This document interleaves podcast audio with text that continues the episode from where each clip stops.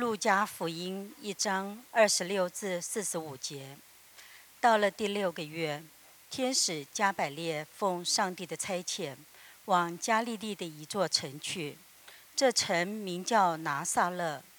到一个童女那里，她已经许配大卫家的一个人，名叫约瑟。童女的名字叫玛利亚。天使进去对她说：“蒙大恩的女子，你好，主和你同在。”玛利亚因这话就很惊慌，又反复思考，这样问候是什么意思？天使对她说：“玛利亚，不要怕，你在上帝面前已经蒙恩了。你要怀孕生子，要给他起名叫耶稣。他将要为大，称为至高者的儿子。主上帝要把他祖先大卫的王位给他。”他要做雅各家的王，直到永远。他的国没有穷尽。玛利亚对他，玛利亚对天使说：“我没有出嫁，怎么会有这事呢？”天使回答他说：“圣灵要临到你身上，至高者的能力要庇应你，因此，那要出生的圣者要称为上帝的儿子。况且，你的亲戚伊丽莎白。”就是那素来称为不生育的，在年老的时候也怀了男胎，现在怀孕六个月了。因为出于上帝的话，没有一句不带能力的。玛利亚说：“我是主的使女，愿意照你的话实现在我身上。”于是天使离开他去了。在那些日子。玛利亚起身，急忙前往山区，来到犹大的一座城，进了撒加利亚的家，向伊丽莎白问安。伊丽莎白一听到玛利亚问安，所怀的胎就在腹里跳动。伊丽莎白被圣灵充满，高声喊着说：“你在妇女中是有福的，你所怀的胎也是有福的。”我主的母亲到我这里来，为何这事临到我呢？因为你问安的声音一入我耳，我腹里的胎就欢喜跳动。这相信的女子是有福的，因为主对她所说的话都要应验。哈利路亚！感谢赞美主。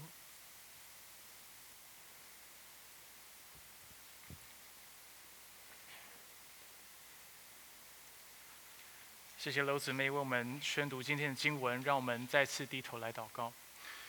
所以主，今天是代降节的第三周，主今天的主题是喜乐。所以主，当我们来到你面前的时候，主我们说我们愿意敞开我们的双手，并且敞开我们的心，我们愿意被你的喜乐而充满。主就像孩子在今早敬拜的时候所做的祷告一样。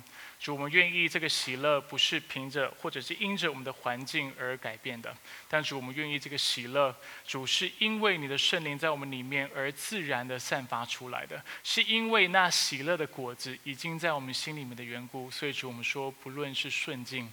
不论是逆境，不论我们周围发生了什么事情，或者是有什么样的人来攻击我们，或者是我们生命当中遇到什么不顺心的事情，主我们说，就是在这些环境当中，因为你的果子在我们里面已经结成，所以主我们就满有喜乐，因为喜乐的圣灵在我们里面。所以主，我也特别为我们今天来到教会当中是带着重担或者是是带着忧愁的人弟兄姐妹来祷告。主，愿你今天的喜乐大大的来浇灌他们，也来大大的浇灌孩子我。让我今天在讲道的时候，主，我所经历的就是你那丰盛的喜乐，就是你那丰盛的平安，使我传讲出来的话语也使人因为听到而得着益处。我感谢赞美你。以上祷告是奉靠我主耶稣基督的圣名求。阿门。弟兄姐妹早。那我们多数的弟兄姐妹都知道，啊，我们教会当中有位弟兄，现在正因为癌症的缘故，所以他在医院在接受治疗。那好不好？我既然自己也说到这个部分，我们再一次低头做个祷告。这是一开始没有计划，我们再做个祷告，我们为这个弟兄祷告。所以说，我们来到你面前，我们为林弟兄来祷告。说我们知道他心里所经历的是怎么样的愁苦，是经历什么样的伤痛。但主，我说我们祷告，那出人意料的平安要在他心里面。不相信你你的人，当他们遇到疾病的时候，当他们遇到挫折的时候，他们就觉得他们的人生完蛋了，他们就觉得他们的人生是没有盼望了，他们觉得人死后。后就什么都没有了，但主你却告诉我们，在你里面是有永远的盼望，有永远的福分，并且有永远的喜乐的。更不用说主你自己告诉我们，你的称谓、你的名称叫做耶和华拉法那医治的上帝，你能够行使医治。所以主，当你的教会，主当林弟兄的弟兄姐妹们聚集在一起为他来祷告的时候，主我们祷告，那医治就要临到他的身上。我们感谢赞美你。以上祷告是奉靠我主耶稣基督的生命求，阿门。那当我呃在刚过的这周，我有机会去啊再次的去探望林弟兄。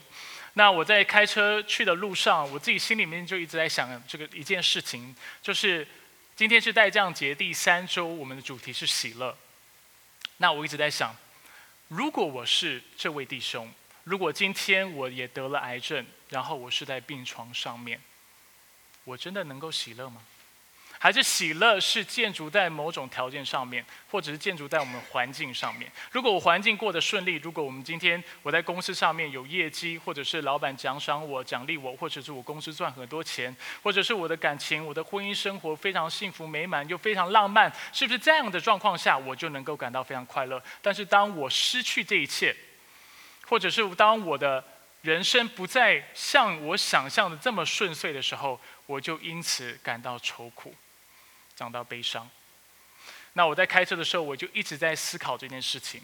我在思思想，就是主啊，我我似乎头脑里面都知道有关喜乐的所有的教导。我也知道在这样的环境当中，好像什么才是对的，什么才是错的。但是我心里面就不自主的有一个感觉，就觉得。好像我的这些想法都是有点纸上谈兵的感觉，感觉都不是很踏实，不是很实在，所以我就跟主祷告说：“主啊，我这礼拜要讲喜乐，求你帮助我，我要怎么讲喜乐？”当然，啊，这周的经文其实啊也是我事先就决定好的。其实你乍看之下也跟喜乐没有什么直接的关系。我也祷跟神祷告说：“神啊，我竟然已经选了这个经文，我都忘了当时的感动是什么。求你来帮助我看到这个经文跟喜乐有什么关系，并且这个喜乐又怎么样能够胜过我们周围那负面的环境，胜过我们的疾病。那感谢主，就在我昨天在准备讲章的时候，当我们在研读今天的经文的时候，上帝给了我答案。”想知道答案是什么吗？请弟兄姐妹待到聚会的结束，最后我会为大家揭晓。我们先要复习一下今天的经文，那借着今天的经文，让我们更了解这个故事。所以今天经文一开始就告诉我们，所以大家如果有圣经的话，请你务必打开，因为我们花很长的时间在看今天的经文，并且为大家解说里面所发生的事情。所以经文一开始就告诉我们，到了第六个月，什么第六个月？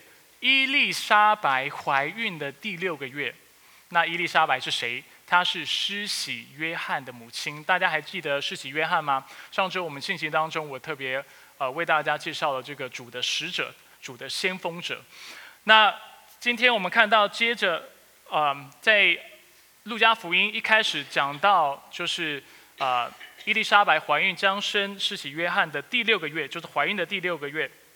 天使加百列奉上帝的差遣往加利利的一座城去，这城名叫拿撒勒。拿撒勒就是耶稣成长的地方，也是当时玛利亚，就是耶稣的母亲亲所居住的城镇。当时天使天使去拿撒勒是要到一个童女那里，她已经许配大卫家的一个人，名叫约瑟。童女的名字叫做玛利亚。那这个童女，就像我刚才所说，就是耶稣基督的母亲。而当这件事情发生的时候，圣经称她是一个童女。大家知道她几岁吗？十四岁。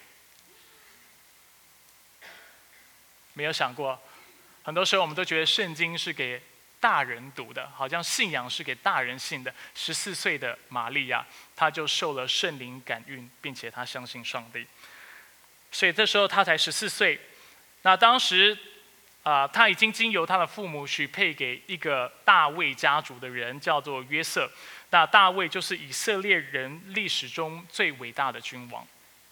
那并且在过去呢，众先知也预言弥赛亚就是那位受膏者，大以色列人所期盼的大君王，会是大卫的后裔。那当天使加百列见到玛利亚之后，他就对玛利亚说：“蒙大恩的子女，你好，主和你同在。”那经文告诉我们，那时玛利亚因这话就很惊慌，又反复思考这样问候是什么意思。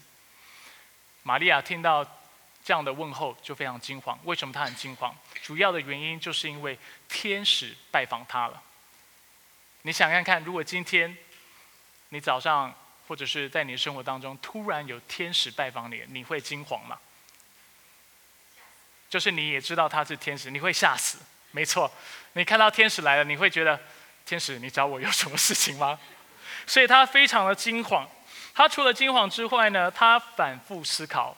他反复思考什么？因为天使跟他说：“你是蒙恩的女子，你是蒙福的人。”他就在思考：我为什么会蒙福呢？在两周前的信息，我说到耶稣基督他出生的家庭背景是非常平凡，甚至非常的呃缺乏，非常的贫乏的。那所以玛利亚她的出生背景也是非常的。卑微，而且没有什么显赫的背景，所以她为自己被天使称为蒙大恩的女子这样的事感到很纳闷。她究竟做了什么？她问自己，她得到了这样的称号。那天使加百列能够明白玛利亚之所以会惊慌跟困惑的原因，因此他接着说三十节：玛利亚，不要怕，你在上帝面前已经蒙恩了。你要怀孕生子，要给他起名叫耶稣。他将要为大，称为至高者的儿子。主上帝要把他祖先大卫的王位给他，他要做雅各家的王，直到永远。他的国没有穷尽。所以在三十节到三十三节，我们再次看到天使再次的肯定玛利亚，她在上帝的面前是蒙恩的。他接着解释为什么，他说：“因为玛利亚将怀孕生子，并且这个孩子名字要叫做耶稣。大家知道耶稣这个名字是什么意思吗？”它来自于希巴希伯来文 Yeshua，意思就是上帝是拯救的意思。所以除了耶稣的名字是拯救的意思之外呢，天使也告诉他，他就是旧约的先知所预言的弥赛亚，他就是那位要再来的大君王，永远坐在大卫的宝座上治理以色列人民，就是雅各的后裔，直到永永远远。所以这是一个弥赛亚，就是玛利亚将怀弥赛亚的一个预言。那当天使苦口婆心的说了这么长的原因之后，玛利亚并没有因此而感到安慰，或者是没有马上感到安慰。她心中起了另外一个疑惑。她说：“我没有出嫁，怎么会有这种事呢？”换句话说，今天我虽然已经许配给一个人了。但是我们只是在订婚的阶段，我也还没有搬去跟他一起住，我们也没有结婚，没有发生男女的关系，我我怎么会怀孕生子呢？加百列明白他的问题，所以加百列在三十五节告诉他：圣灵要临到你身上，至高者的能力要庇应你，因此那要出生的圣者要称为上帝的儿子。换句话说，加百列告诉玛利亚，虽然她还没有结婚，但是因为圣灵会临到她的缘故，所以她会怀孕。这节经文也讲到，至高者的能力要庇应他。庇应这个词来自于旧约的一个词，代表上帝的荣耀，还有他的同在临到的意思。总而言之，玛利亚会怀孕，是因为上帝的大能的缘故。那在玛利亚有机会回复。之前，天使接着说：“况且你的亲戚伊丽莎白，就是那素来称为不生孕的，在年老的时候也怀了男胎，现在怀孕六个月了。因为出于上帝的话，没有一句不带能力的。”那我在信息一开始说了，伊丽莎白是施洗约翰的母亲。那伊丽莎白怀孕的时候，她其实在怀孕之前，她是那不生育的，她是那年老的，甚至有学者说，当时她的年龄大概是六十到七十岁，甚至以上。所以她玛利亚怀孕是十四岁，伊丽莎白怀孕是六十到七十岁。那为什么？这个天使要跟她说这件事情呢，就是想让她知道，既然一个不能生育的，既然一个已经过了更年期，照理说是不可能再有孩子的一个妇女，她竟然都能够怀，就是怀孕，那更何况是你呢？上帝岂不能够借着他的圣灵使你怀孕吗？那我知道我们在座有很多的慕道友跟刚信主的朋友，可能你看到这样的记载，你还是觉得很不可思议。你心里会觉得，真的有可能吗？这样的事情真的可能吗？那今天我们没有足够的事情去更深入的讨论，啊，这个这个啊这个问题。但是有两件事情是我想要简单简单的跟大家说的。第一，就是玛利亚是童女怀孕这个事情，不是教会到后期。才发明出来、发展出来的一个教义，但却是教会一开始存在的时候，他们就深信玛利亚是童女、是处女的时候，她就怀孕了。因为很多人会攻击基督教，就说：啊，你们将耶稣神格化。以前耶稣他本来只是一个平凡人，但是为了你们，为了你们信仰的缘故，你们就把他变成神。不是的，教会一直以来都相信耶稣基督就是真神。她就是借由童女玛利亚怀孕所生的，这是第一件事情。第二是件事情呢，我想要提醒大家，童女怀孕这个事情，其实跟基督教的世界观是没有冲突的。大家相信上帝创造天地吗？大家相信上帝创造人类跟世中的世界当中的万物吗？大家相信上帝能够叫人从死里复活吗？相信。那怀孕有什么了不起的？怀孕是合理的嘛？在我们的世界观里面，怀孕跟上帝能够创造宇宙万物、创造生命都是一致的，所以我们不需要因为这个事情而感到怀疑，或者是感觉到难以相信。我们应该感到惊讶跟惊奇，的确是蛮惊奇的一件事情。如果今天我们听到任何人他是在没有发生男女关系之下怀孕的，我我当然也会觉得很惊奇。但是我的意思是说。虽然惊奇，但是不至于意外，就是是在料想之外，或者是在合理的范围之外。那虽然这么说，我刚才说了一般的情况下，我们还是会觉得非常难以置信。但是玛利亚的反应是这个样子吗？他有觉得不可能，我不信，我拒绝。没有，他在三三十八节他说：“我是主的使女，愿意照你的话。”实现在我身上。他说自己是使女，使女在原文就是奴隶或者是婢女的意思。他说我就是主的仆人，我就是你的奴隶，我愿意完全顺服你，而且你所说的话，我愿意他成就在我的身上。这就是今天的经文第一个事件。所以二十六到三十八节记载了这个第一个事件。现在要看第二个事件。我知道你们都还很难想象这跟今天喜乐这个主题有什么关系，所以耐心的听，OK。第二个事件是发生在三十九到四十五节，三十九节紧接着告诉我们，在这个事件过了不久之后，玛利亚就起身，急忙前往山区，来到犹大的一座城，进了撒加利亚的家，向伊丽莎白问安。撒加利亚就是伊丽莎白的丈夫，所以他到了犹大的。呃，就是山区，还有里面的一座城，所以玛利亚就是拿撒勒，呃，就是加利利地到犹大区，大概是一百三十到一百六十公里的距离。那如果你要从在北边，然后往南下到犹大地，差不多要花三到四天的时间才会到。那经文没有告诉我们为什么他要急忙的去，我们的猜测是大概是急着要去恭喜。恭贺伊丽莎白，因为他在刚才的预言当中听到伊丽莎白怀孕了嘛，那怀孕了，她本来是不能生育的，她是年纪老迈的，但是今天怀孕了。我想作为一个后辈，她想要马上赶去那里，为她来道贺，为她来祝贺。就在玛利亚刚问完安，还来不及说话的时候，经文告诉我们，伊丽莎白一听到玛利亚问安，所怀的胎就在腹里跳动。伊丽莎白就被圣灵充满，高声喊着说：“你在妇女中是有福的，你所怀的胎也是有福的。我主的母亲到我这里来。”为何这是临到我呢？那这个场景非常有趣。我刚才说的，如果我们的理解是正确的，就是伊丽呃，就是玛利亚去找伊丽莎白是为了为，就是向她道贺恭喜的话。结果从那个经我们看到，她到的时候，她才刚问安，还没有机会多说，伊丽莎白就被圣灵充满，他就反而反过来来祝福玛利亚。他跟玛利亚说，他。他高喊、高声喊着说：“你在妇女中是有福的，你所怀的胎也是有福的。我主的母亲到我这里来，为何这事临到我呢？”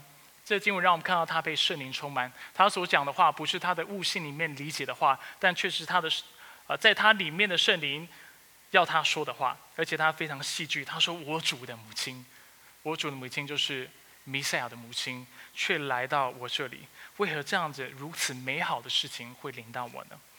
就在这样的赞叹当中，伊丽莎白为自己做了为自己的经历做了这样的结论。她说：“因为你问安的声音一入我耳，我腹里的胎就欢喜跳动。因此，这相信的女子指的就是玛利亚是有福的，并且这是因为主对她说的话都要应验。这就是我们看到的第二个事件。那花了那么长的时间。”来讲解这两个事件之后，你心里会有一个问题，就是这到底跟今天我一开始说的喜乐有什么关系？容许我进一步的解释。啊，几年前当我在另外一个教会啊，当时是已经是个传道人在服侍的时候，我们教会每周三呢，就是有一些年轻人就会聚在那里打篮球。那偶尔只要我能够去的时候，我就会去那里打球。那其中一个目的是，当然一方面是为了运动，另外一方面也是为了认识一些福音的朋友。大家大家都知道，我其实很喜欢跟福音朋友交谈。那呃就在球场上有一次呢，我就认识了一个年轻人。就在中场休息的时候，我们有机会稍微聊个天，彼此介呃自我介绍一下。那介绍没说几句，我们就上场打球。那这次打完以后呢，他对我的反应就不一样了。他打完球之后，他很有趣，他就，然后我心想，我才刚认识你，你撇你的头是在做什么？这样的，然后他就从他的口袋抽起香烟跟打火机。意思似乎是暗示，我看你的脸就知道你会抽烟，你要不要跟我来抽一根烟的意思？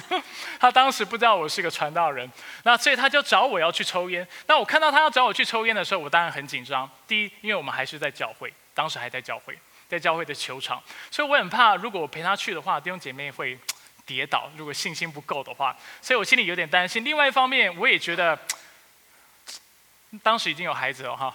我真的还蛮不喜欢吸二手烟的，我就觉得为了我孩子的缘故，为了我太太的缘故，我需要多活几年。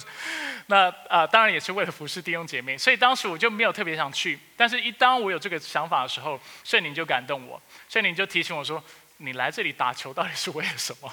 只是为了运动吗？还是为了我的名的缘故？为了邀请人到教会的缘故？”当时我就想：“好吧，主啊，那我就去吧。”所以我没有犹豫太久。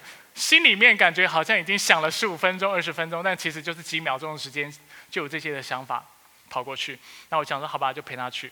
那第一次跟他一起去，他去抽烟，我没抽啊，跟他去抽烟是他抽，然后我就站在旁边，然后跟他聊天。那他就，我们就彼此自我介绍一下，聊一下啊，自自我介绍完了，就是聊一下彼此的工作是什么。那他是一个啊非常努力的富二代。他虽然很有钱，但是他其实非常上进。他不跟他父亲拿任何一毛钱。他在美国，他就啊自己非常努力的工作。那那天呢，他可能心里也很多心事，他就跟我分享了很多他跟他女朋友之间的一些的挣扎跟问题。那我就我也不认识他嘛，我就乖乖的听。那那次的交谈基本上就这样，因为之后我们就回球场打球了。又过了几周，我们又一次碰面，因为我们我们不一定每周都在那那里打球。那那周碰面的时候，当然很开心。哎，好久没看到你啦，你怎么最近都没有来？其实是他问我了，我都因为当时是传道人，我也实在是挺忙的。他说你怎么没有来？我说哦，对啊，我最近比较忙。那我们就开始打球。那打完球以后，通常都有十几个人在那里打球。打完球以后，他就，就是跟我暗示我说，来，我要去抽烟了，陪我去。那我心里想说，又来了，可以不要抽吗？那我就乖乖的陪他去抽，呃，不是他去抽烟，我陪他去。那陪他去之后呢，呃，一开始。他就是在就在抽烟嘛，他也没说什么。那作为一个传道人，你知道传道人有一个怪癖，就是很安静的时候，你会觉得你需要开那个话匣子，你就觉得说你不能让话题冷下去，会会会让整个情况尴尬，所以我就开话题，我就说，哎，你最近工作还好吗？你上次跟我分享到就是你的女朋友事情，最最近有没有改善啊？等等就聊。那当然他就。听到我这么关心他，他也很开心，他就跟我聊，他说：“哦，我们好很多啊，等等的。”他聊着聊着聊着，我们就聊到了收入，我们彼此收入的状况。他就说：“哎，你做牧师，你开心吗？”我说：“我很开心，很满足啊。”他说：“哦，这样子啊，哎，你赚多少？”那我就心里想了一下，他怎么会问这个问题？那我就想，那你猜呢？他说：“差不多五万吧。”那我说哦，一年吗？他说怎么可能一年？一个月？然后我就睁着眼睛看着他，我心想你是在调侃我还是你是认真在跟我聊天？那我就五万块，然后我就看着他，我就你觉得我赚五万？他说对啊。那我就没有，我当时收入一个月不到两千块哈，一千多块钱。我就说呃，我收入。不到两千，他说啊，不到两千，你怎么活的？他说我我做生意，我一个月赚三万到四万，我都嫌不够用，我都不知道他怎么花钱的。我觉得三四万还蛮好用的，但是他跟我说，可能我穷习惯了哈，我跟他不太一样。他说三四万都不够用，我心里就想说，哇，我的天哪，这这标准落差太大了。那那次就在这样的一个非常有趣的状况下，我们结束了话题。又过了几周，这次他主动的呃邀我去天人茗茶喝茶。那喝茶的时候，我们当然就是啊，又是随意的聊天。那聊一聊，聊一聊，不知道为什么又聊到收入的事情。他就说：“哎，我觉得你收入真的很少。”然后我就跟他说：“嗯，我也这么觉得。”那他说：“那所以你收入这么少，你你怎么可能开心？怎么可能过得满足？”他说：“我三四万我都觉得不够用。”那我就看着他，我就想了一下，我就笑一笑，我就跟他说：“就是因为我赚这么少。”但是我还很喜乐的缘故，就是因为这个样子，所以你今天都还会找我一起跟你喝茶聊天，不是吗？就是因为你知道，虽然我有的比你少，但是我的内心的世界比你丰盛的缘故，所以你才跟我聊天，不是吗？然后当时就一个非常电影情节的画面就出现了，他就拿起了烟灰缸里面的烟，然后就翘着二郎腿。吸了一口烟，点点头，然后就往远方注视而去。他没有回答我，但是我知道一件事情，就是他明白了我的意思。他也心里清楚知道一件事情，就是他虽然有的比我多，他工作也算顺利，啊，至少他的财富是非常丰盛的。但是有一件事情是他缺乏的，就是他没有喜乐。所以为什么跟大家分享这个故事？很多时候，为什么作为基督徒，我们很难有喜乐？就是因为我们往往把喜乐建筑在那会浮动，或者是会改变的事情上面。如果你来焦点基督教会，已经是有从今年开始就在这里参加聚会，你常常听到我不断的重复这样的概念。那借着今天这个故事，我想要再次的帮助大家去思考这个问题。大家追求的不一样。我当时那个朋友，他所追求的是财富，有的人追求的是成就。有的人追求的是地位，有的人追求的啊可能是罗曼蒂克的爱情，有人追求的是美满的婚姻。我不是说这些事情有错，这些事情都是美好的。钱要不要赚？要生活，钱应该要赚。而且成就感重不重要？成就感重要，因为成就感能够使我们建立信心，并且使我们愿意去冒险，然后去设定更大的目标，去做那更难的事情。罗曼蒂克的爱情或者是美满的婚姻，好不好？如果给你的婚姻跟爱情是如此美好，你要吗？要啊，都是好事。但是我的意思是说，我们往往，当我们是基督徒，我们往往不小心、不自觉的就把我们的快乐建筑在这些事情上面，而建筑在这些事情上面的时候，就会使得我们情绪漂浮不稳定。如果今天我我拥有了，我得到了我要的，我就开心。今天生意做得不好，今天做事情没有成就感，今天婚姻没有我想象那么顺利，今天婚姻没有罗曼蒂克的爱情，我们就想放弃，我们就感到沮丧，我就觉得我的人生没有盼望，我就觉得我好不开心。但是这不是基督徒的呃的盼望，还有基督徒喜乐的来源。圣经清楚的在许多地方让我们看到，作为基督徒，我们需要，如果我们想要有很久，而且呃绵延的喜乐的话，我们需要将我们的喜乐建筑在那不改变的事情上面。阿门。圣经上，当他说到不改变的事情的时候，他说到两件事情。整本圣经基本上就是讲到两个事情，两个不会改变的是东西或事情或存有。第一个就是上帝他自己。第二个就是他的话语。我看一下我的经文，在马拉基书三章六节，他说：“我耶和华是不改变的。”诗篇八十九篇第三十四节：“我必不损毁我的约，也不改变我口中所出的话。”福音书在许多地方也告诉我们：“天地都要废去，但是我的话却永不废去。”世界上所有的东西都会改变。当我们将喜乐建筑在这些事情上面的时候，圣经保证我们，你一定会因此情绪起起伏伏，甚至感到不快乐。但是，当我们将我们的喜乐建筑在上帝身上的时候，我们就能够得到一个绵延不断的喜乐。那也许你会好奇，这跟今天的经文有什么关系？乍看之下关系不明显，但其实关系是非常大的。当我们作为传道人在神学院受装备的时候，我们需要拿一堂课叫做释经学的课。释经学，呃，这这门课它的主旨就在于帮助传道的人能够按着正义，就是正确的解释圣经里面的内容。所以释经学会告诉我们，当我们在读不同的文学题材的时候，我们解读的方式就要不同。比如说，今天如果我们读的是诗篇，我们读的是箴言，我们读的是诗集。那我们解读的方式，因为诗篇里面就有比较多象征性、抽象的一些的用词，这样的修辞法，所以我们解读的方式，我们就要很小心，不能太字面的去理解它。那同样的，圣经里面有很多的律法，律法为了精准的缘故，所以它通常会写得非常清楚，它不会用太多象征性、意喻性或者是非常抽象的。修辞方式，他会很清楚的跟你讲什么可以做，什么不可以做，什么是对的，什么是不对的。当发生什么事情的时候，你要如此处理。那或者是没有处理的时候，你就会受到什么样的制裁或什么样的审判等等，是非常清楚的。那当我们今天在读叙述文的时候，就是故事的时候，我们理解那个经文的重点的方式，也是有个特别的方法。那今天我没有时间特别跟大家解释。我们怎么样去解读或者是解释圣经当中的故事，或者是圣经当中的叙述文？但是容许我告诉大家两点非常重要的，就是往往在圣经当中，重点就是这个故事矛盾，然后并且得到解决之后的那个高潮，或者是如果没有矛盾的话，就是故事的结局，通常是那段经文的重点。懂我的意思吗？大家都。看过小说嘛？看过故事。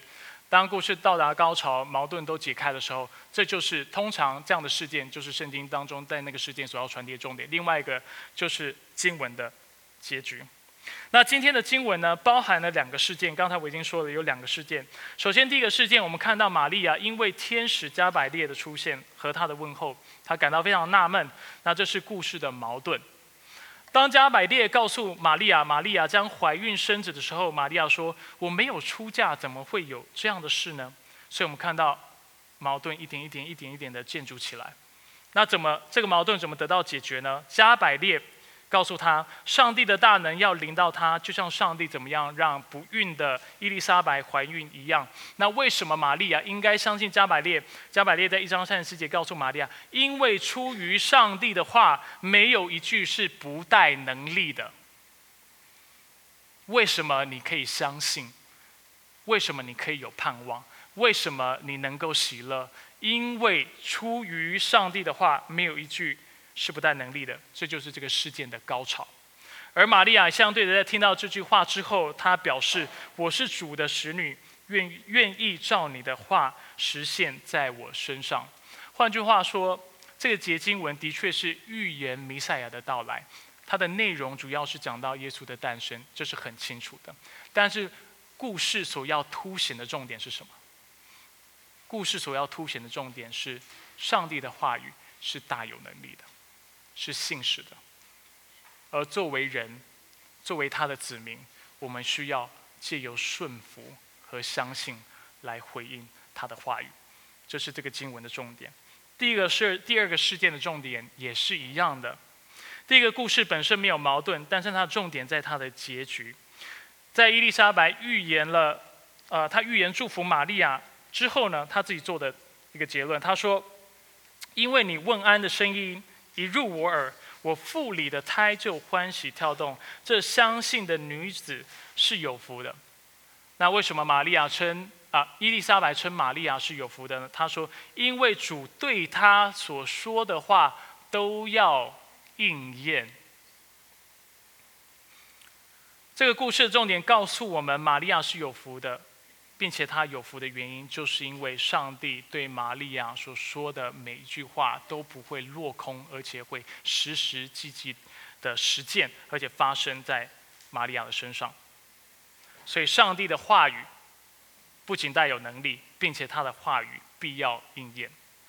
所以，基督徒如何在主里能够喜乐？我们都常说嘛，我们要喜乐，就是借由我们将自己的目光放在。上帝的身上，因为他是永不改变的。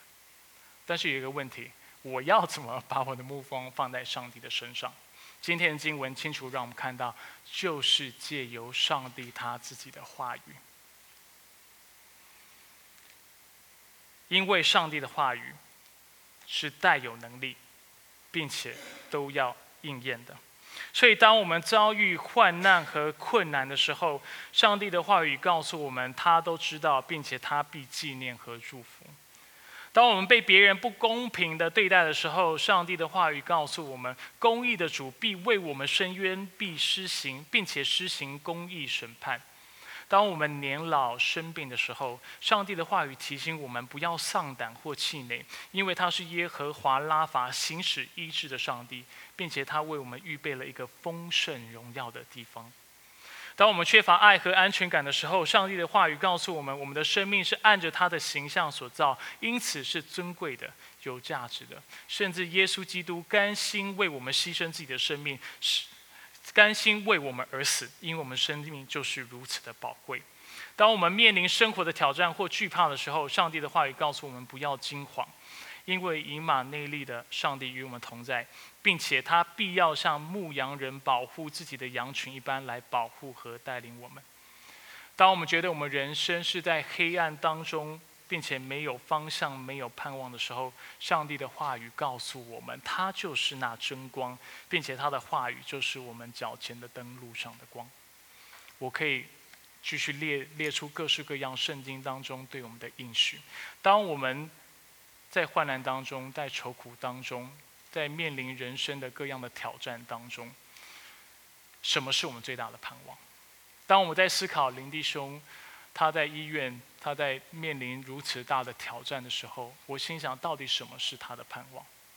在祷告之后，在昨天昨天花时间研读上帝的话语之后，我有一个结论，就是上帝的话语就是他的盼望。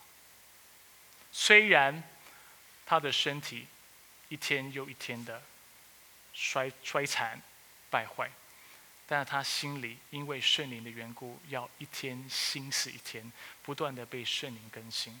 我常引用这个经文，并且在这样的一个患难跟愁苦当中，我们不需要惊慌，我们不需要因此感到失望、失落、失散，因为上帝正在永恒当中为我们预备那极重无比的荣耀。只有当我们相信上帝的话语的时候，我们才能够相信，原来患难也是有意义的。就在我们不明白的时候。就在我们身体衰残的时候，就在我们年老的时候，我们都能够有喜乐、有盼望，因为知道上帝纪念我所经历的所有的事情，我所所流的所有的眼泪，他都收在一个袋子里面，并且他在他的册上记下了所有我们经历的患难与痛苦。目的是什么？目的是为要赐给我们一个极重无比的荣耀。我们以为我们的患难就是没有存在意义的，那这是因为我们将目光放在放在今生。但是如果我们能够将我们目光放在永生的话，我们会知道，在我们人生不管是高山低谷或进入任何的事情，上帝都在做工，上帝都在看，上帝都在纪念，而且上帝都要祝福。阿门。所以鼓励弟兄姐妹在圣诞的季节当中，将你的目光放在上帝的话上，放在上帝的身上。怎么放在他的身上？就是借由思想研读他的话语。并且像玛利亚一样全然的顺服，全然的相信，因为他的话语是带有能力的，并且他的话语都要应验。阿门。当我们能够这么做的时候，我们就要像玛利亚一样，在今天的经文后面唱这样的诗歌。玛利亚在今天的事件之后，她如此称颂她的主。玛利亚说：“我心尊主为大。”我灵以上帝我的救主为乐，我们可以看到她是非常喜乐的。因为他顾念他使女的卑微，从今以后万代要称我有福。因为那有全能的为我做了大事，他的名是圣的，他怜悯敬畏他的人，直到世世代代。他用膀臂施展大能，他赶散心里妄想的狂傲人。他叫有权柄的侍卫，叫卑贱的升高，他叫饥饿的饱餐美食，叫富足的空手回去。他扶住了他的仆人以色列，不忘记施怜悯，正如他对我们的列祖说过。怜悯亚伯拉罕和他的后裔，直到永远。耶稣基督是那永远不变的真神，并且他的话语带有能力，都要应验。让我们一起来祷告。